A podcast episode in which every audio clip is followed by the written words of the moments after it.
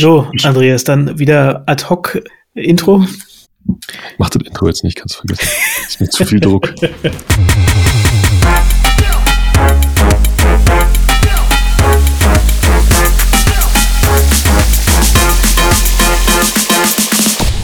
Hallo und willkommen zur 33. Ausgabe vom Humanize Podcast. Fast Forward zum Thema Open Source. Mein Name ist Andreas Wolf. Bei mir sind André Neubauer, CTO bei Smava. Und Sebastian Heidemeyer zu Erben, Director Technology bei den Tonys. Bevor wir loslegen, wie immer der Hinweis auf unsere E-Mail-Adresse podcast.hmze.io und unseren Twitter-Account hmze podcast. Ein bisschen Smalltalk. Pling. Ich laber einfach mal los, ne? Herzlich willkommen zur 33. Episode von unserem Humanize Podcast. Episode Forward. Äh, heute wieder eine Forward-Episode zum Thema Open Source Software. Working Title Open Source Software Ende oder Neuanfang. Wer hatten sich so einen blöden Titel ausgedacht? Ich glaube, es war ich. Ich glaube nicht, dass du das Wort blöd sagen darfst dann im Intro. Oh, oha. Ja. Welcher Vollidiot hat sich einen Also auf alle Fälle okay. jemand ohne Kommunikationshintergrund, okay, also quasi ja. Clickbait, äh, nicht Clickbait optimiert. Oh, was wäre denn ein guter Clickbait-Titel dafür? Ähm, Open Source is dead. Obwohl, nee, eigentlich die, äh, die DevOps äh, ist dead, ähm, lang lebe DevOps ist irgendwie auch, ähm, das funktioniert nicht. Nee, das klickt nicht genug. Ja. Ist irgendwie, muss irgendwie ich glaube ehrlich gesagt, unser Publikum ist viel zu intelligent, um äh, auf Clickbait reinzufallen. Ich glaube, das Na, sind so das Leute. Quatsch. Ich glaube, das, das sind so Leute, die die würden sich äh, auch Videos, die sagen irgendwie the truth about sonst was, einfach nicht angucken. Weißt du? Das ist ein Insider. Deswegen. Ach. Deswegen was weniger ja. Clickbaitiges. Ja, der Geheime, das Gemeine an Clickbait ist, dass es echt einfach wirklich jeden trifft, ja. Selbst wenn du weißt, dass du Clickbait bist, klickst du. Mm, oft genug, leider. Oft genug, leider. Ja. Ähm, vielleicht sollten wir sagen, äh, Working Title, Open Source, this person has uh, killed Open Source. Ja. Mr. Squire, ne? Genau. Ja, du, darfst, du darfst den Namen nicht sagen. Äh, oh. Ein Hauptmerkmal, ich habe mich da mal eine ganze Weile beschäftigt, ein Hauptmerkmal von Clickbait ist, dass du immer nur das Subjekt, dass du das Subjekt nicht benennst. Aber wir, wir dürfen doch, nachdem wir den Titel genannt haben, dürfen wir doch den Namen sagen. Ja, oder? voll, ja. voll. Genau. Obwohl, wobei der Klassiker von Clickbait ist ja, dass du draufklickst und dann immer ganz anders, äh, der Inhalt war ganz anders ist. Wir ja, sollten über NFTs reden. Äh, ja, oder, oder wie man die perfekten 5 Minuten Eier hinkriegt oder sowas, ne? da gibt's tatsächlich eine gehört, App für. Gehört, ja, auf, auf der Blockchain, oder? Auf der Blockchain nicht, aber äh, quasi für solche Sachen, äh, quasi, da braucht man halt irgendwie Serious Technology, also ist nicht Blockchain. Tatsächlich gibt's da eine sehr geile App für, die dir sogar, die dir sogar äh, den aktuellen Status des Eis von innen anzeigt sozusagen, natürlich nur äh, virtualisiert. Aber es gibt tatsächlich eine Webseite, wo du halt verschiedene Faktoren eingeben kannst und ihr sagt dir dann, wie lang du das Ei kochen musst. Also inklusive, ja. wie kalt ist das Ei, wo befindest du dich, also in welcher Höhe über Meeresspiegel ja. und so weiter und so fort. Also das ist eine, ähm, und äh, lass mich da aus Erfahrung reden. Ähm, wir hatten jahrelang bei, äh, verrate jetzt auch nichts, äh, hatten wir bei Mrs. Specs äh, eine Egg-Challenge, die ich mehrfach gewonnen hatte ähm, insofern ich weiß, wie man Eier kocht. So, das ist äh, ein Geheimnis. Qualifiziert dich. Gratulation. Ähm, Gratulation. Ich, ich, würde, ich würde ehrlich gesagt äh, vorschlagen, dass du das in die Tagline in deinem LinkedIn-Account mit reinnimmst, weil ich glaube, das ist so ein so ein, so ein äh, Knows so how to cook eggs. Genau, so oder oder bei Twitter, da gibt's auch, habe ich mal gelesen, irgendeine so Frau äh, hatte als Tagline drin, ich weiß, wie man oder ich kann Spannbettlaken zusammenlegen. Das ist unmöglich, aber wenn man das kann, ist es echt ein. Boah, das, das hat jetzt eine Weile gedauert. Das hat jetzt eine Weile gedauert. Äh, das ist ja wirklich unmöglich. Also das ist ja so ein Challenge, an dem man absolut, absolut verzweifelt. Total. Ja, bis du irgendwann einfach das ganze Bett anzündest und gehst. Das, also wirklich, die zusammenzulegen ist, äh, also ich habe auch, ich mach die, leg die irgendwie, schmeiß die zusammen und hau die dann in den Schrank, weil das ist so frustrierend, so als Ingenieur einen Spannbettlaken zusammenzulegen. Aber das ist, aber das ist genau das Problem und ich bin froh, dass wir da endlich mal drüber reden. Äh, an dem Punkt, wo du einen Spannbettlaken zusammenlegst und der dann nicht, äh, weißt du, einfach nur so ein Knäuel ist, und wenn du dann in den Schrank schmeißt, ist so der schlimmste Punkt überhaupt. Das ist so, wenn du weißt, dass es nicht so ist, wie es sein muss, und du kannst nichts mehr tun. Defeat. Ist da, also. Äh, wollen wir mal zu ja. unserem heutigen Thema kommen? In Anlehnung an die letzte Rewind-Folge, die wir gemacht haben, wo es um die, den Fall ging von Faker.js und Colors.js, und zwar der Maintainer dieser beiden JavaScript-Libraries hat die kurzerhand letzte Woche ähm, sabotiert, hat ähm, also dieses äh, Script eingefügt, beziehungsweise eine Codezeile eingefügt, die eine Endlosschleife erzeugt hat und immer wieder Liberty und dann irgendwelche äh, kryptischen Buchstabenfolgen ähm, ausgeschrieben hat und hat damit im ersten Moment, natürlich leicht zu beheben sozusagen, aber im ersten Moment die Libraries unbrauchbar gemacht. Und der Hintergrund davon ist, er hatte schon äh, anderthalb Jahre zuvor oder so äh, mal ein Statement gebracht, dass er nicht mehr für irgendwelche, oh, sagen wir mal, Companies, die viel Geld mit seiner Arbeit verdienen sozusagen oder oder mit mit Software verdienen, für die auch seine äh, Libraries eine Grundlage darstellen, dass er nicht mehr kostenlos für sie, für diese Companies, diese Libraries maintainen möchte. Und hat damit nochmal eine Diskussion wieder hochgebracht, die unserer Meinung nach wert ist, diskutiert zu werden, nämlich die Diskussion über, wie Open Source Software, sagen wir mal, wie die Probleme von Open Source Software besser gemacht werden können, statt schlimmer zu werden. Äh, was wir auch bei Log4Shell äh, gesehen haben und äh, in, in anderen Bereichen, wir hatten diese NPM-Scam-Geschichten, wo ein äh, GitHub-Account nicht 2FA geschützt war und deswegen ein Password-Sniffer-Script mit eingebaut wurde in bestimmte Libraries, die dann per NPM geladen wurden, äh, runtergeladen wurden. Genau diese, diese Themen nehmen zu in, im Open-Source-Bereich und die Frage ist, wie kann man diese Probleme lösen? Und ich glaube, genau darüber wollen wir heute mal so ein bisschen reden, ohne dass ich jetzt eine ganz große Hoffnung habe, dass wir hier den Stein der Weisen hätten, aber zumindest mal diskutieren. Ja, lass abwarten, vielleicht finden wir ihn ja. Ähm, ich habe gerade übrigens getwittert, das, was wir in der Rewind-Folge diskutiert haben, ob man mit Smart Contracts äh, quasi nicht Open Source Software fixen kann. Also vielleicht hilft uns auch die Community, wenn wir jetzt so eine halbe, dreiviertel Stunde Zeit, vielleicht kommt da auch noch guter Input. Aber Andreas, leg du mal los. Hm, Interaktivität, finde ich super. Nee, ähm, ja, nee, also wir werden natürlich nicht den, den Stein der, der Weise in dieser Folge finden. Ähm, ich glaube, das ist einfach ein, zu, ein viel zu komplexes äh, Thema. Wir haben, wir haben ja schon mal kurz drüber gesprochen und schon da war, war klar, dass, dass es einfach so viele Perspektiven darauf gibt. Ähm, dass das halt eins von diesen ganz klassischen es ist einfach komplex. Es gibt einfach keine simplen Lösungen. Ähm, und in diesem Falle ist es ein ganz klarer, ähm, ganz klares Ding. Ich glaube, was, ich, was persönlich man auf jeden Fall auch dazu sagen muss, ist, wie erstaunlich lange es einfach gut gegangen ist. Also wir, wir sehen jetzt vermehrt, kann ein bisschen daran liegen, dass es tatsächlich auch vermehrt passiert oder dass wir uns damit vermehrt äh, befassen oder beidet. Aber wir sehen ja aus den letzten Monaten, wir haben ja über viele Fälle gesprochen und mir, ich habe persönlich hab das Gefühl, dass es mehr sind als sonst. Ähm, aber diese ganze, dieses ganze, und da gibt's dieses herrliche Bild, da haben wir neulich schon mal drüber gesprochen, mit diesem kleinen Baustein äh, in, dem, in dem großen Kartenhaus, ähm, hätte auch schon problemlos vor, vor sieben Jahren oder acht Jahren zusammenbrechen können. Und von daher glaube ich, ist einfach Zeit, ähm, dass man so ein bisschen, und vielleicht können wir da durchaus einen Anstoß äh, liefern mit dieser Folge, kann man nur, nur so ein bisschen hoffen, für mich persönlich auf jeden Fall, ähm, einfach anders drauf zu schauen. Also ähm, ich glaube, André hat gesagt, mal so gesagt als Beispiel, ähm, man macht sich so intern so voll die vielen Gedanken über, mache ich diese Projekt jetzt so oder mache ich dieses andere Projekt jetzt so, während man äh, mal, mal so eben mal so eben eine, eine, eine Open Source Library wie reinhackt oder zwei andere, die ja, und das ist ja der entscheidende Punkt, äh, bei reinhackt meine ich, äh, mit reinnimmt in sein Projekt, die ja, und das ist der entscheidende, wirklich wichtige Punkt, ja wiederum drei andere Dependencies mitbringen, die wiederum drei andere Dependencies mitbringen. Da gibt's ähm, wir haben uns ja in der, in der Rewind-Folge auf diesen, auf diesen, auf diesen aktuellen Fall bezogen, ähm, wo es um diese beiden, äh, ich glaube, Faker und Color ging.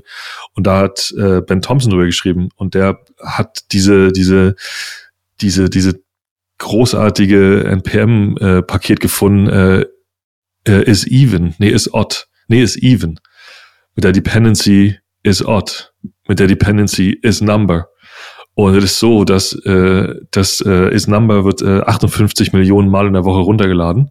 ähm, ist Ott, ich glaube, um die 500.000 Mal pro Woche, 500.000 Mal und ist Even immer noch 150.000 Mal. Und ist schon, ist schon ein krasses Beispiel, weil das im Grunde Funktionen sind, die man im Zweifel in wenigen Zeilen Code einfach selber schreiben könnte. Absolut. Äh, äh, quasi hast du, also den Link müssen wir unbedingt hinzufügen, ähm, wo er quasi diese, wo er diese Information halt irgendwie mal gepublished hat. Äh, genau, also ich sehe, ich habe das auch versucht, so ein bisschen im Vorfeld für mich zu strukturieren. Ich glaube, ich sehe da, äh, ich glaube, drei Sachen. Ja, also vielleicht steigt man aber auch erstmal ein, was wir wahrscheinlich nicht mehr diskutieren müssen, ist, dass wir so eine Sachen wie die, die bei Log4j passiert sind oder die jetzt auch bei Faker und äh, Faker.js und Color.js halt passiert sind, halt einfach viel häufiger sehen. Ja, also dass Open Source quasi Probleme halt irgendwie hat, ähm, ob bewusst oder unbewusst.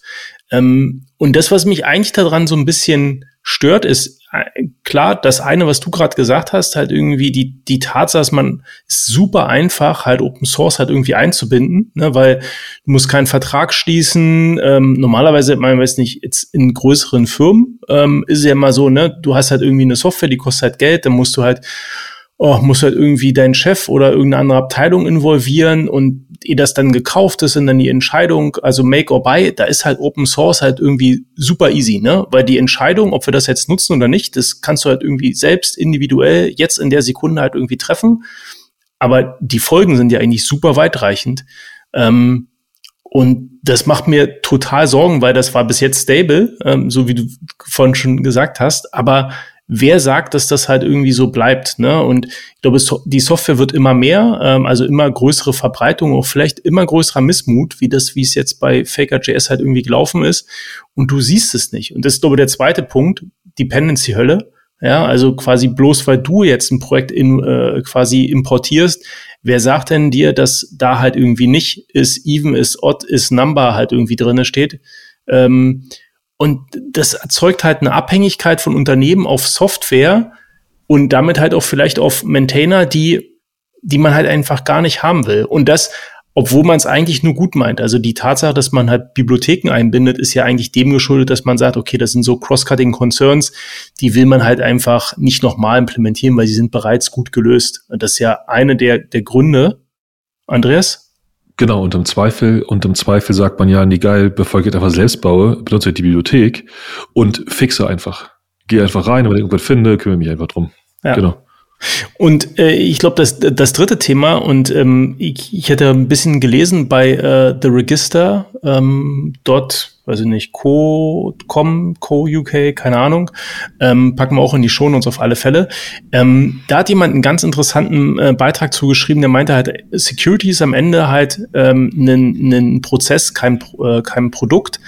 Ähm, sprich, die Dependencies, die man halt auch alle in dem Projekt halt irgendwie hat, wie häufig kontrollieren wir das? Also wir haben unheimlich starke Prozesse in der Firma, um halt irgendwie Bugs zu nachzuvollziehen, um halt irgendwie dahinter halt einfach ein gewisses eine gewisse Policy zu haben, ja, also man sagt halt, okay, kritische Bugs halt unheimlich schnell fixen und dass man einfach zu diesem Zero-Bug-Count kommt, aber Habt ihr euch schon mal gefragt, wie viel Software, also externe Software, die ihr quasi nutzt, die halt irgendwie super, super kritische Fehler halt irgendwie hat? Und das für mich ist irgendwie broken. Ähm, vielleicht nicht notwendigerweise mit Open Source, ähm, aber zumindestens treten die Probleme gerade im Open Source Umfeld sehr stark auf und der Hebel dahinter ist sehr gering. Also also ich würde, ich stimme dir komplett zu mit ähm, Broken. Ähm, ich bin mir nicht ganz sicher, ob es ein zwangsläufiges Phänomen von, also von der von der Natur Open Source Software ist. Ähm, ich, ich persönlich sehe den sehe das Problem eher bei, dass man einen anderen Ansatz wählt, die diese Software mit einem anderen mit einem anderen Auge betrachtet. Also wir machen ähm, wir machen riesige Prozesse, wir machen riesige Planungen, wir versuchen die besten Leute einzustellen, wir haben wir machen Planung, wir machen Code Quality Kontrolle und wir machen all diese Dinge und die sind alle wichtig. Und wir beschäftigen uns die ganze Zeit damit. Wir sorgen dafür, dass Technical Data Orders und so. Und dann nehmen wir aber eine Bibliothek, die wir nicht, in ein System rein, die wir weder angeschaut haben, noch haben wir geguckt, ob, ob, wir, ob wir den Maintainer super finden. Äh, ist jetzt ein bisschen, ist ein bisschen krass so, weil wir, ich habe da noch nie drüber nachgedacht, aber im Grunde ist es so. Und wir, und wir bauen dieses, also die nehmen diese Software und bauen die in unsere Systeme ein. Und je nachdem, in welchem Unternehmen oder in welchem Kontext man arbeitet und welche Technologie man benutzt, ist das entweder ein extrem hoher Anteil, zumindest initial in den ersten Monaten vielleicht, oder halt ein weniger großer ähm, Anteil. Und also diese, ich glaube, diese, diese, diese, diese unterschiedliche Betrachtung ist für mich aus meiner Perspektive, und ich entdecke tatsächlich auch so ein bisschen jetzt erst dieser Tage, weil ich habe mich damit auch nie wirklich beschäftigt, ist auf jeden Fall ein Teil des Problems. Und eine, und ich finde, eine weitere Perspektive gehört noch zu deinen drei Punkten dazu, André. Und die ist ähm, zum Thema Dependency Hell. Und da ist einfach, du hast halt null Kontrolle, ja. Du hast halt die Kontrolle über die Dinge, die du einbaust. Aber es wird dann schon schwierig, kommt ein bisschen auf den Package Manager an und wie der sozusagen diesen, diesen Dependency Tree managt. Aber wenn du, wenn, wenn du eine Bibliothek hast, die einfach nur sagt, meine Dependency ist dieses andere Ding in Version 1, Punkt, ist mir egal, ähm, mit, der, mit der typischen kleinen Tilde davor, dann bist du in einer Situation, wo der, der Maintainer einer, Software, die du für stabil empfindest, problemlos andere Software hineinschleusen kann in dein System, die du gar nicht, die, die Änderungen, die du gar nicht unbedingt mitbekommst. Und ich glaube, das ist schon, wenn man so drüber nachdenkt, echt gruselig. Also ich bin da, ich bin da total bei dir. Wenn man anfängt drüber nachzudenken, ist es gruselig. Ist genau die gleiche Frage, wie man anfängt drüber nachzudenken. Ist schon krass, dass man auf der Autobahn oder so auf Landstraßen 100 aneinander vorbeifährt und eigentlich so wenig passiert. Darf ich noch eine Sache hinzufügen? Ähm, ich hatte, glaube, irgendwann mal von einem, wahrscheinlich in irgendeiner Security-Folge mal erzählt, dass ähm, eine Firma gehackt wurde, in, ähm, nicht in dem Schadcode oder in, in, in dem Schadcode eine Schadcode-Lücke ausgenutzt wurde, sondern in dem Sinne, dass eine, dass der Google-Account damals gehackt wurde und dann halt über einen Google Tag Manager eine Extension geladen wurde, die halt einfach ähm, quasi ähm, so Keyboard-Logging gemacht hat. Und ähm, ich glaube, das werden wir auch sehen, ohne dass das jetzt, das ist auch eine einfache Prediction, aber so wie du es gerade sagst, ne? Also eine Dependency lädt eine Dependency, lädt eine Dependency, äh, sprich, du hast wenig Kontrolle darüber wer sagt dir nicht, dass das, dass da ein Logger halt irgendwie mit drinne ist, ähm, der das halt einfach nutzt. Und im Zweifelsfall hat dieser Maintainer halt irgendwie ähm, einen GitHub-Account ohne Two-Factor-Authentification. Oder also die, da, da kann ich halt irgendwie 10, 20, 30 Szenarien wahrscheinlich, oder können wir 10, 20, 30 Szenarien halt uns irgendwie ausdenken. Ähm, die Tatsache, dass das bis jetzt nicht passiert ist, oder zumindestens nicht in dem großen Stil passiert ist, ist eigentlich ein Stück weit Zufall. Ähm, und da muss wahrscheinlich auch grundlegend was passieren. Die Frage, die ich mir gestellt hatte, ähm, und da weiß ich, dass Sebastian auf alle Fälle eine Meinung zu hatte, ist, ob Open Source Projekte wie Spring quasi besser funktionieren, weil sie halt gefundet sind. Also hilft es, dass es halt Leute gibt, die halt nicht 24-7, aber quasi acht Stunden, fünf Tage die Woche, außer sie arbeiten bei anderen Unternehmen, ähm, äh, quasi sich mit Open Source Software und deren Weiterentwicklung beschäftigen. Also hilft das? Du hast jetzt mich so explizit angesprochen, wahrscheinlich auch, weil ich eine Weile ruhig war, weil ich irgendwie versucht habe mitzudickern. Aber ja, also würde ich, würde ich schon sagen, dass das hilft, weil es diesen, genau diesen Punkt adressiert, der auch in diesem Meme so schön drin ist, ne, dass es nicht jemand ist, der einmal die Woche irgendwo in Nebraska äh, thanklessly äh, das Ding maintained oder die neuesten Bug Reports abarbeitet, sondern Leute, also ein Team strukturiert oder mehrere Teams strukturiert, äh, priorisieren, was die äh, relevantesten Themen sind, äh, kontinuierlich monitoren, Auge drauf haben und eine äh, Library oder eine, eine, ein Framework eben weiterentwickeln. Von daher glaube ich absolut, dass das hilft. Ne? Und da für mich stellt es im Prinzip, oder es also äh, liegt so ein bisschen natürlich in der Logik drin, dass das äh, helfen muss. Es sei denn natürlich, man hat eine Community, die extrem groß ist. Also ich glaube, dass, äh, oder da weiß ich jetzt gar nicht, wie das bei, bei den Apache-Projekten so in den äh, ganzen Fällen ist. Aber wenn man eine sehr, sehr große Community hat, dann äh, ist es wahrscheinlich auch okay, weil es da einfach genügend große, also genügend viel Aufmerksamkeit gibt, viele äh, Leute, die drauf gucken, auch einen gewissen, also jetzt, ich will nicht sagen sozialen Druck, aber äh, zumindest ist es da schwerer, was zu verschleiern sozusagen, als bei so, so ganz kleinen Libraries. Aber deswegen finde ich es auch, und das ist so ein, so ein Punkt, den hat ähm, Simon Wardley mal ähm, auf Twitter irgendwie gemacht, der hat gesagt, irgendwie äh, Open Source, ich weiß gar nicht mehr in welchem Zusammenhang das war, aber Open Source Businesses sollten eigentlich keine Businesses sein. Also er hat ganz klar den Punkt gemacht und gesagt, nee, Open Source sollte nichts mit, mit Gewinnabsicht äh, zu tun haben, sondern sollte eben wirklich open sein, für alle verfügbar. Und ich muss gestehen, dass ich ein bisschen, dass ich eher eine Zuneigung dazu habe, wenn Firmen sich tatsächlich als Open Source Maintainer auch finanzieren. Äh, also sei es jetzt über Consulting, ich glaube, da äh, gibt's ja auch viel oder Trainings ne, im, im äh, Spring-Umfeld oder man kann auch Events machen oder so.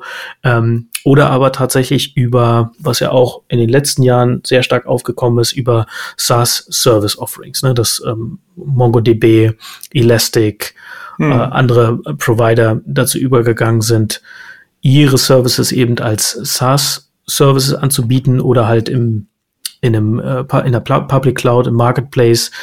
Und das, das finde ich tatsächlich legitim. Ja. Ich finde es auch, also super Beispiele, ich würde es sogar legitim finden ähm, und vielleicht ist das auch ein Weg aus Open Source, weil Open Source heißt ja quasi, die Software ist erstmal offen verfügbar, aber vielleicht muss man halt auch quasi sagen, man unterscheidet zwischen, das ist eine offene Software, da dürfen alle halt irgendwie reingucken und contributen, aber die Nutzung dieser Software ist halt quasi an gewisse finanzielle Bedingungen halt irgendwie knüpft. Vielleicht ist das auch tatsächlich ein Ausweg. Also ich, ich finde ja gar nicht verkehrt, das halt irgendwie zu nutzen. Ähm, vielleicht würde das auch dazu führen, dass die Dependency-Hölle ein bisschen kleiner wird, weil man nicht für alles und jeden Use Case halt irgendwie eine Bibliothek nutzt, sondern quasi wirklich bloß für diese übergeordneten Sachen. Ähm, aber äh, quasi so ein bisschen der, der, der, der Punkt, den ich halt irgendwie, der, den ich so vermisse, ist, ähm, ich, es ist aus meiner Sicht auch ein bisschen ein Stück weit das ganze Open Source Thema ist ein bisschen außer Kontrolle, weil es sehr einfach ist, halt ein Open Source Projekt halt irgendwie zu erstellen. Ähm, Gerade halt, ich glaube, in einem Java-Umfeld, aber das ist jetzt tatsächlich wirklich aus meiner Blase herausgesprochen, es ist, glaube, hat es ein sehr professionelles Umfeld. Ja, es gibt schon viele Libraries, aber halt irgendwie mit der Apache Foundation, mit dem Spring Framework halt einfach große Player. Ähm, da verbergen, da gibt es sicherlich auch als Third-Party-Dependencies halt irgendwie viele kleinere Projekte, aber overall finde ich halt, ist das halt, ist das ein gutes professionelles Ökosystem. Ähm, und jetzt geht es wahrscheinlich eher so in so Richtung nicht, das ist wirklich explizit nicht als Bashing gemeint, aber wenn du dir diese ganze Node-Welt halt irgendwie anguckst, deutlich mehr, deutlich mehr Bibliotheken, ähm, und es ist auch eher quasi gang und gäbe, halt viele Dependencies noch mehr zu haben. Und damit steigt natürlich halt irgendwie in einem unsicheren Environment mit einem vielleicht einem größeren Anteil an externen Bibliotheken, steigt das Risiko quasi für solche Probleme. Weiß nicht, wie ihr das seht. Denkst du, dass die Konsequenz daraus, also ich sehe tatsächlich beobachtet genauso. Ähm, ich kann das nicht aus der, aus der Java-Perspektive betrachten, aber ich kann das zum Beispiel aus der Go-Perspektive betrachten, wo, ähm, wo du vielleicht eine weniger große Menge an weniger großen Unternehmen hast, aber du hast ein paar und die Kernbibliotheken sind im Grunde von, äh, von also ne, die sind relativ gut gemaintained. Ähm, wobei du bei, bei Go sowieso eine relativ ähm, aus irgendeinem Grund, den ich nicht hundertprozentig nachvollziehen kann, gibt es in der Community so einen, diesen Ansatz, relativ wenig Dependencies zu benutzen. Und ich glaube, ach ja, jetzt schließt sich mal der Kreis meiner Frage. Ähm, da gibt sich daraus, dass die, dass die Bibliothek der Sprache relativ mächtig ist. Wohingegen, ich habe ja jetzt auch eine ganze Weile mit äh, in den letzten Jahren mit und letzten Jahr mit äh, mich im Node.js äh, TypeScript-Feld bewegt. Die Sprache ist halt, man entschuldige meine Worte, äh, so am Arsch, dass du, dass du echt viel, ja, genau, äh, dass du wirklich für alles Mögliche irgendeine Bibliothek brauchst. Ja, weil, weil du tatsächlich an einem Punkt bist, wo die Sprache dir ein Bein stellt und irgendjemand mit irgendeiner Bibliothek schon mal gelöst hat und dann tatsächlich auch der logische Schritt ist zu sagen, nee, ich nehme ja diese Bibliothek mit rein, denn ansonsten muss ich diese drei extra Schritte ja selbst bauen, die schon jemand 100.000 Mal irgendwie gebaut hat, so. Ne? Also das schon, da gibt es schon eine sehr starke Sprachabhängigkeit. Und ich frage mich, ähm, ob es nicht auch wichtig wird oder wichtiger wird, diese, diese Betrachtung ähm, äh, mit ein, einfließen zu lassen, wenn man sich für eine Technologie entscheidet. Ähm, und zu dem, noch ganz kurz zu dem, zu dem, zu, zu, ich wollte noch eine Sache zu Sebastians, äh, ich finde es eigentlich ganz geil, wenn äh, Open Source gefördert wird oder bezahlt wird, Argument, Punkt bringen. Ähm, Geht mir genauso. Also wenn, wenn ich, wenn ich auf ein Projekt treffe, wo ich das Gefühl habe, dass es professionell betreut wird, dann ist das für mich ein, ist einfach ein Indiz dass ich dort, ähm, dass, dass es äh, langfristig betreut wird, dass ich da im Grunde auf der sicheren Seite bin. Ja, dass es da einen Prozess gibt, und das ist, glaube ich, der entscheidende Teil, ne? Hm. dass es dort einen Prozess gibt, der das Release, was released wird, ähm, steuert, während äh, ein Weird Commit bei ColorJS halt keinem Prozess unterliegt. Ja, äh, die Frage ist bloß halt, wie häufig haben wir denn das schon halt irgendwie angetroffen? Ich glaube, da gibt es auch keinen Standard und wahrscheinlich würde ein Standard helfen, um das halt auch ex diese, dieses grundsätzliche Verständnis, dass Open Source Software vielleicht auch Geld kosten kann, ähm, äh, halt irgendwie zu etablieren. Aber es gibt's halt nicht. Ich habe ein bisschen in der Recherche gefunden, dass nach diesem OpenSSL Heartbleed ähm, äh, Problem schon echt, echt, echt lange her, ähm, das bei der, ähm, bei der Linux Foundation, ich muss mal ganz kurz gucken, genau, bei der Linux Foundation gab es eine Core Infrastructure Initiative, beziehungsweise der Nachfolger ist die Open Source Security Foundation, ähm, die solche unter ähm, supported, ähm, also unter unterstützten, ah, ist glaube ich schlechtes Deutsch, lass uns anders supported halt irgendwie weiter sagen, ähm, Projekte halt irgendwie identifiziert und denen halt Hilfe zukommen lässt. Das hört sich so ein bisschen halt irgendwie nach einem Setup an, was man eigentlich nicht haben will. Ja, und deswegen, also ich denke auch eher in die Richtung, dass man so eine Projekte halt irgendwie supporten muss. Die Frage ist halt, wie, weil als Individual Software Engineer für eine Company kannst du das halt irgendwie schlecht tun. Deswegen muss es irgendeine Form von von, von, von, von grundlegender Vereinbarung geben, wie man, wie man sowas halt irgendwie ähm, ähm, quasi entlohnt, ja, oder quasi vergütet oder wie man sich da irgendwie erkenntlich zeigt, weil ähm, und das ist das, was ich eigentlich bei diesem ähm, bei diesem ähm, Fakers und Colors.js Fiasco halt irgendwie nicht akzeptiere, ist halt irgendwie diese Broadcast Message, ne? Egal wie lang die her ist, das ist halt nicht ein veritabler Versuch, das Problem zu lösen, sondern es ist halt einfach, keine Ahnung, was das ist, aber es ist halt kein, ist es, ist, es ist, ist, genau, gut. Danke. Es ist, es ist nicht, es ist nicht dazu gedacht, äh, kann man glaube ich so sagen, es ist nicht dazu gedacht, dass, dass wir hier, dass wir hier äh, in Berlin davon mitbekommen haben und dann entsprechend ähm, Geld überweisen. Ähm, wobei aber, wobei aber, und ich glaube da, wobei aber ich bin da so, ich bin da so total zwiegespalten. Also auf der einen Seite ist es absolut kein, offensichtlich kein, der, nicht der richtige Weg gewesen. Auf der anderen Seite ähm, ist es aber auch nicht in der, nur, nur bedingt in der Verantwortung des Programmierers von dieser Open Source Library dafür zu sorgen, dass alle, die, die dieses System benutzen, ähm, jetzt entsprechend darauf reagieren. Also ähm, du hast, oder wir haben gerade darüber gesprochen, Open Source heißt ja nicht automatisch äh, äh, Open Customer Support und Open, du kannst damit machen, was du willst, sondern grundsätzlich erstmal der Code ist offen. Ab hier ist es deine Verantwortung. Und also ein Stück weit, ich bin da so zwiegespalten, ein Stück weit ist es nicht die, die feine englische Art, wie man so schön sagt, oder die feine Coder-Art. Hm. Auf der anderen Seite ist es aber auch nicht die Verantwortung, ähm, jeden, jeden mitzunehmen, der, der Nutzer der Bibliothek ist. Ja, ja. Also, also ja ab, ab bin ich absolut bei dir. Ich glaube, dass das, ähm, ich hatte es ja schon neulich mal gesagt, es ist halt ein Stück weit ein Bärendienst, ähm, der, der da erwiesen wurde, weil das natürlich auf die gesamte Open Source Welt halt irgendwie durchscheint und einfach die Frage aufwirft, wie geht man mit diesen Problemstellungen halt um? Total. Und das ist eigentlich ein ganz interessanter, ähm, ganz interessanter äh, Gesprächspunkt, den wir vielleicht unbedingt mal beleuchten sollten. Wie, wie gehen wir eigentlich damit wirklich um? Also welche praktikablen Maßnahmen kann man irgendwie nächste Woche schon mitnehmen, um sich zumindest ähm, zumindest die Fragestellung aufzumachen und zu überlegen, welche Dinge kann ich denn tun? Also mir fällt zum Beispiel spontan ein, also ein ganz, sag ich mal so, der absolute äh, Billo-Hack ist im Grunde zu sagen, ich, ich, ich aktualisiere nur Dinge, die schon vier Wochen online waren.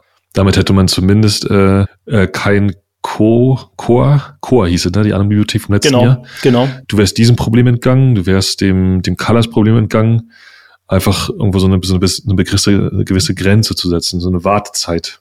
Finde ich gut. Finde ich auch gut. Ja, guter Ansatz.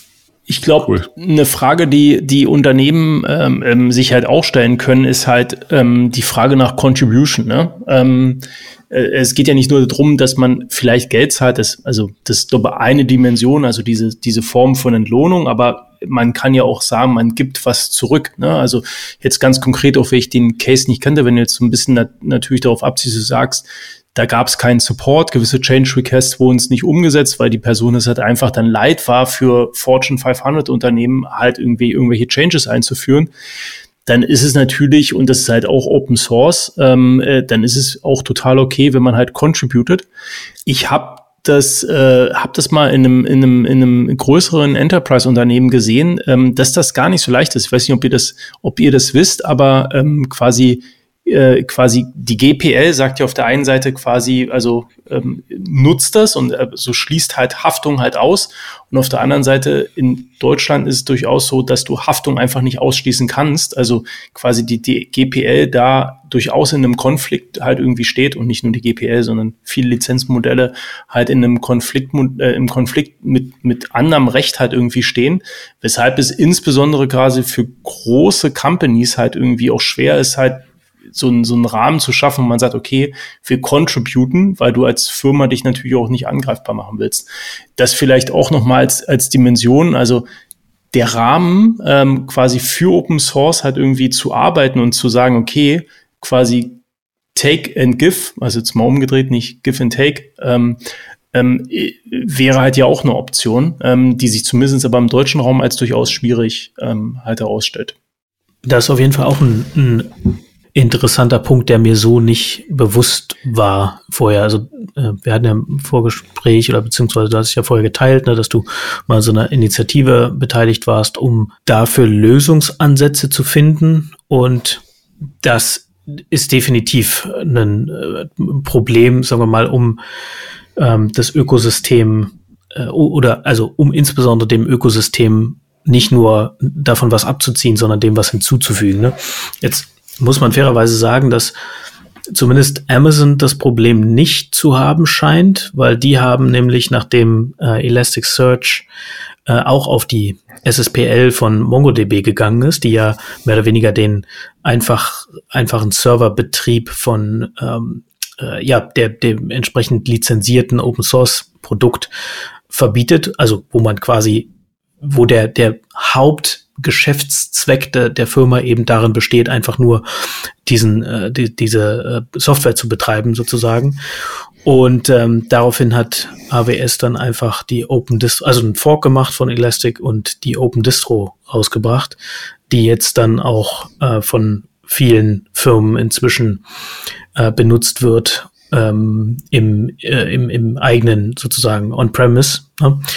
Und ähm, genau, das, das zeigt eigentlich sehr schön, wie, wie broken eigentlich da die Beziehung gerade ist. Insbesondere zwischen den großen Cloud-Playern und den, den, sagen wir mal, großen, sehr relevanten Infrastruktur, Open Source Komponenten.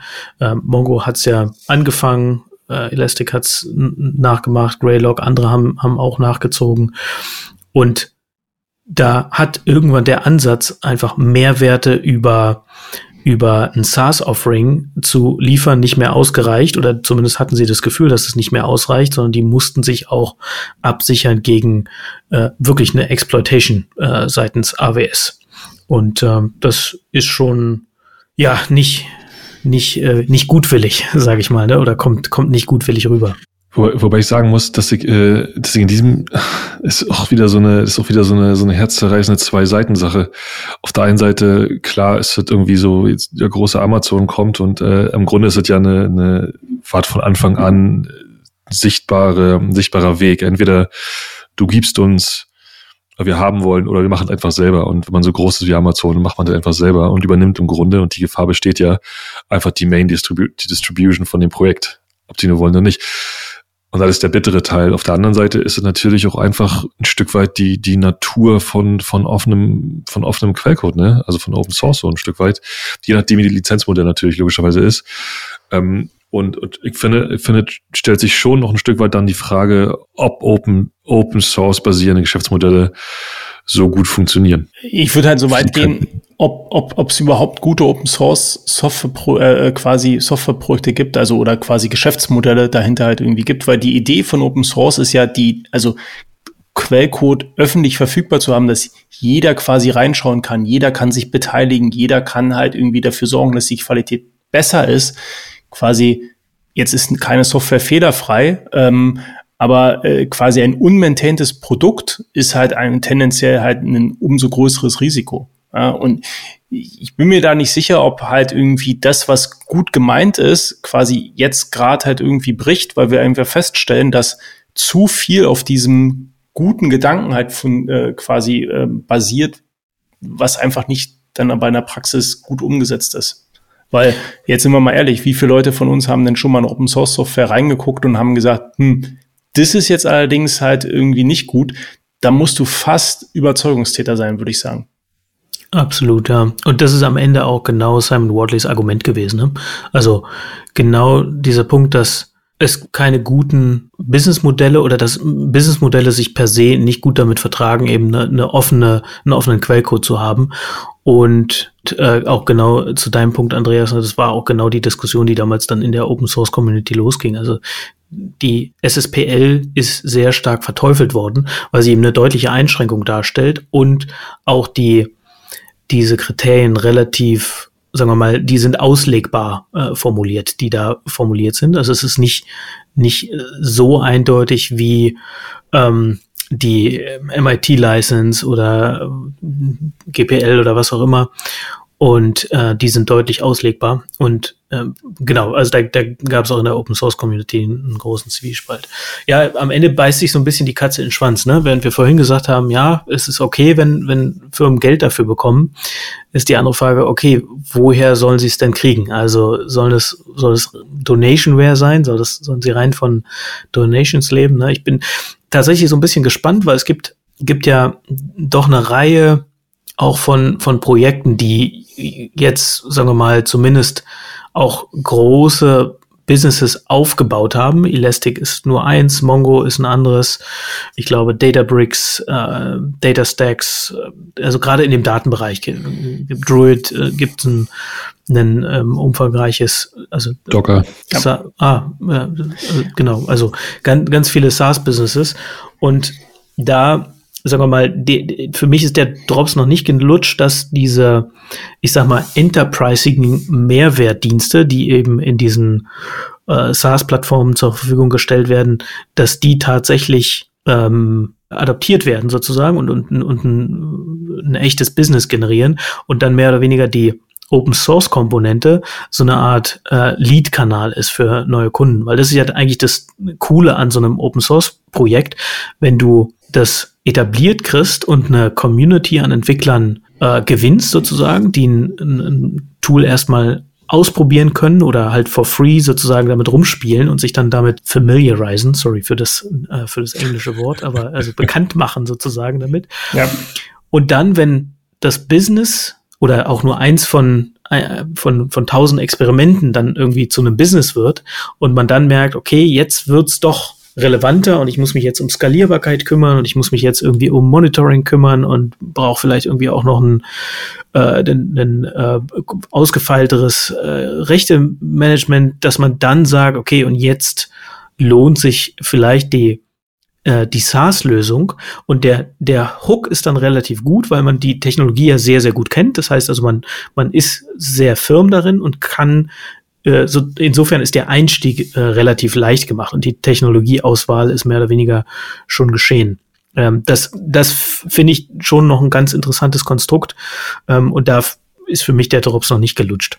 Auf jeden Fall noch nicht. Ähm, wobei ich sagen muss, äh, da bin ich immer so ein bisschen, das eigentlich, eigentlich genauso und eigentlich finde es auch ein cooles Modell, irgendwo den Open Source Code zu benutzen. Ähm, entsprechend, äh, da fließt dann ja auch Arbeit mit rein, da ist ja auch Dokumentation dazu.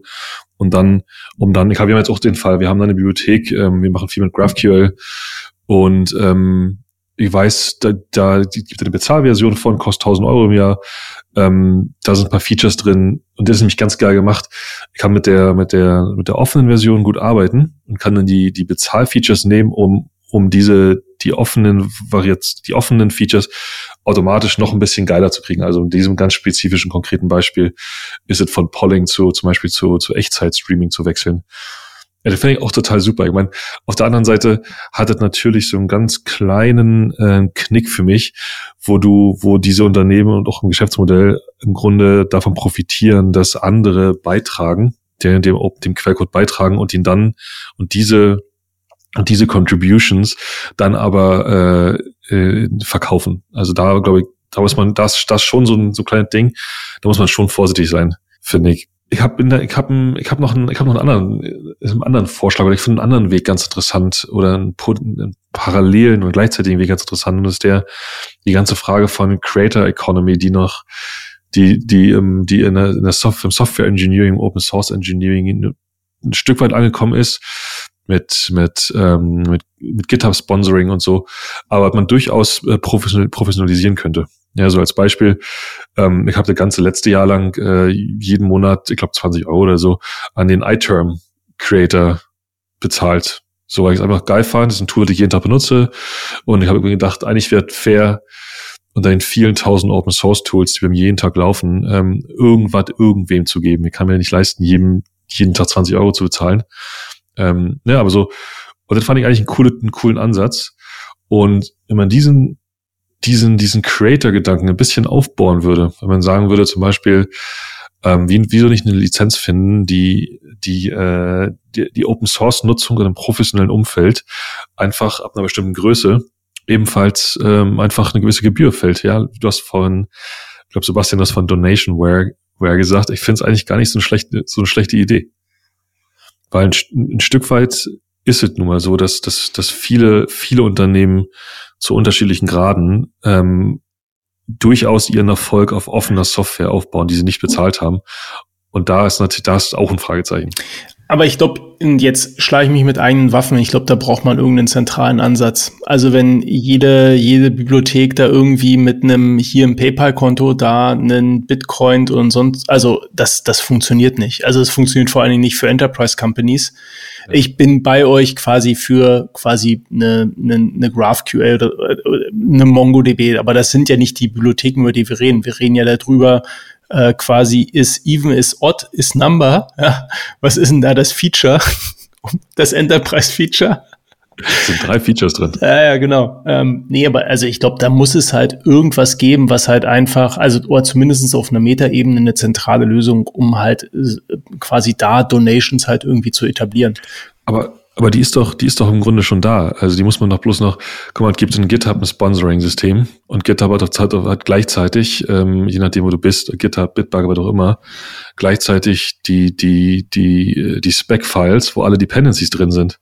Im Grunde muss da bloß noch irgendwer äh, smarten Code schreiben und die beiden Sachen zusammenbringen.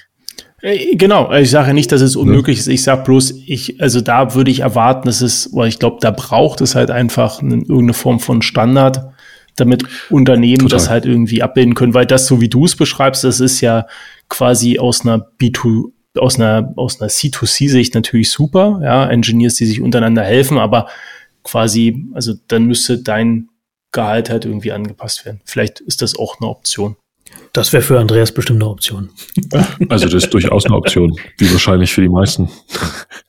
Aber ich würde auch, ich würde auch äh, ähm, einen deutlich kleineren Teil dann davon noch zusätzlich spenden. Aber hier entstehen ja Geschäftsmodelle, meine Güte. Das äh, wäre auch was, ne? Wenn jemand da draußen sich bemüßigt fühlt, irgendwie diese Idee zu nehmen und in die Tat umzusetzen, dann könnte man Open Source anfacken, sozusagen. Entschuldigung. Open Source reparieren und wahrscheinlich auch ein Business darauf aufbauen. Müsste nicht unbedingt Open Source sein. Könnte, könnte auch reguläres Fintech sein, sozusagen. Ne? Äh, Open Source Donation, Fintech, was auch immer. Okay, sind wir am Ende. Ich glaube, wir sind alle fix und fertig. Ich, ich glaube, wir haben es nicht geschafft, wirklich Open Source jetzt zu reparieren. Aber wir haben so, zumindest so ein paar Ansätze äh, diskutiert. Ne? Und wie immer möchte ich eine ganz kurze Zusammenfassung nochmal machen. Und zwar sind wir eingestiegen natürlich mit dem Thema um Faker.js und äh, Colors.js, was die Diskussion um Open Source generell nochmal losgetreten hat. Und tatsächlich dieses äh, Beispiel von Ben Thompson, ist odd, ist even und ist number, das äh, hatte ich auch schon mal irgendwo gelesen, fand ich auch super spannend, also wie klein äh, Open Source Libraries werden können. Das macht doch deutlich, wie wie viele Risiken man doch sich rein, relativ schnell reinzieht, gerade in so einem Ökosystem wie Node.js, wenn man eben Open Source Libraries zieht, dann wird es relativ schnell eine relativ, ein relativ großer Dependency Tree. Und da noch zu checken, wer die maintaint, was da alles drin ist und welche Security Risiken man sich da reinzieht, das ist extrem schwer, de facto unmöglich. André hat schon mal das Beispiel gebracht und auch heute wieder von dem äh, Keylogger-Skript, was mal auf einer großen Webseite mit eingebunden wurde und dann die Keystrokes von sämtlichen Nutzern mitgelockt hat. Sowas kann natürlich dann relativ schnell passieren. André hat dann die Frage aufgeworfen, ob es hilft, wenn Open Source Software gefundet maintained wird, also sprich die Leute, die es maintainen, bezahlt werden. Ich meinte dann auf jeden Fall, also wenn ein professionelles Team die Probleme monitort, einen strukturierten Prozess hat, um die Themen anzugehen und das Tool weiterzuentwickeln, einen Release-Prozess, dann äh, wird das auf jeden Fall helfen. Und dann haben wir so ein bisschen darüber gesprochen, ob es auch okay ist, wenn Firmen Geld damit verdienen. Ne? Und das ist auch in der Open Source Community umstritten und nicht ganz eindeutig. Also es gibt ja den Ansatz, dass man eine Open Source Variante kostenlos zur Verfügung stellt zum eigenen Betrieb, die dann aber, wenn man, sagen wir mal, höherwertige Features nutzen möchte, entweder im SaaS oder aber auch als Library sozusagen, dass man dann äh, dafür bezahlen muss. Das ist ein, ein gängiger Weg, der sich auch aktuell zumindest noch durchzusetzen scheint oder der zumindest zu funktionieren scheint. Und dann sind wir auch ein bisschen darauf gekommen, dass verschiedene Ökosysteme eben verschieden anfällig dafür sind. Also in einem äh, Java oder auch in einem Go gibt's generell weniger äh, Dependencies, beziehungsweise auch dann eher so größere Projekte, während in Node beispielsweise, aber es trifft sicherlich nicht nur auf Node zu, da gibt's eben einen Haufen von kleinen oder kleinsten Libraries sozusagen, wo dann auch der Überblick und die Kontrolle viel, viel schwieriger ist. André hat noch kurz den nach Heartbleed entstandene, diese Open Source Security Initiative angesprochen, die wichtige Projekte mit zu wenig Support fördern soll, sozusagen äh, auswendig macht und dann fördern soll, was aber auch wahrscheinlich nur unzureichend gut funktioniert. Und die Frage ist jetzt so ein bisschen, was kann man da tun? Andreas einen sehr, sehr guten Vorschlag gemacht, nämlich eine gewisse Wartezeit, bevor man die neue Version der Library benutzt. Ne? Also sprich, dass eine, eine Library äh, vielleicht ein paar Wochen alt sein sollte, bevor man dann die Version hochsetzt oder die Library initial einsetzt. Und André hat dann nochmal auf das Problem aufgemacht, äh, aufmerksam gemacht, dass Contributions tatsächlich von größeren Enterprise-Unternehmen in Open Source auch schwierig sein können, was die Haftung angeht, die im Rahmen der GPL ähm, ja ausgeschlossen wird, was aber im deutschen äh, Rechtsraum zumindest nicht so hundertprozentig funktioniert und da eben große Unternehmen in so eine Haftbarkeitssituation bringen würde. Und am Ende, genau, sind wir so ein bisschen gesettelt, wie könnte Open Source finanziert werden. Das eine ist eben genau dieses Open Source Tool oder die Open Source Komponente mehr oder weniger als Lead-Kanal nutzen, wenn eine Community drum, drum aufgebaut ist, die dann das Tool benutzt und da vielleicht auch nach dem ersten Experiment so ein Business drauf aufbaut, wo dann Skalierbarkeit, Monitoring, rechte System relevanter werden, dass man die dann als äh, Zusatzfeatures anbietet, was natürlich immer noch den Caveat hat, dass es Maintainer gibt, die kostenlos Bestandteile dieser Software maintainen, die dann wiederum im Rahmen einer kommerziellen Lösung ähm, monetär äh, ausgenutzt werden. Und eine andere Lösung wären eben Spenden für die Nutzung von Open Source Tools an die Maintainer. Und vielleicht gäbe es noch die Möglichkeit, das Ganze ein bisschen insbesondere für kleinere Projekte zu zentralisieren, so dass es deutlich leichter und auch übersichtlicher wird, insbesondere auch für, für Firmen eben Spenden an kleinere Open Source Projekte über den zentralen Kanal auszuschütten, um auch ein bisschen was zurückzugeben, beziehungsweise auch die Maintenance von Open Source Projekten zu professionalisieren. Danke. Schöne Zusammenfassung. Wie immer. Wie immer. Zwei Stunden. Aber, aber schon noch nicht wie immer, schon noch wirklich, also schon noch besonders. Wie immer klingt so ein bisschen so, so ist es nicht gemeint, also schon wie, gut wie immer. Das war's schon wieder mit der 33. Ausgabe vom Humanize Podcast. Wenn ihr uns eine Nachricht schicken wollt, gerne per E-Mail an podcast.hmze.io oder als Nachricht bei Twitter unter hmze Podcast. Wir freuen uns über jede positive Bewertung. Schickt uns ein paar Sterne im Podcast-Player eurer Wahl. Wir hören uns bald wieder. Bis dahin, macht's gut und bye bye.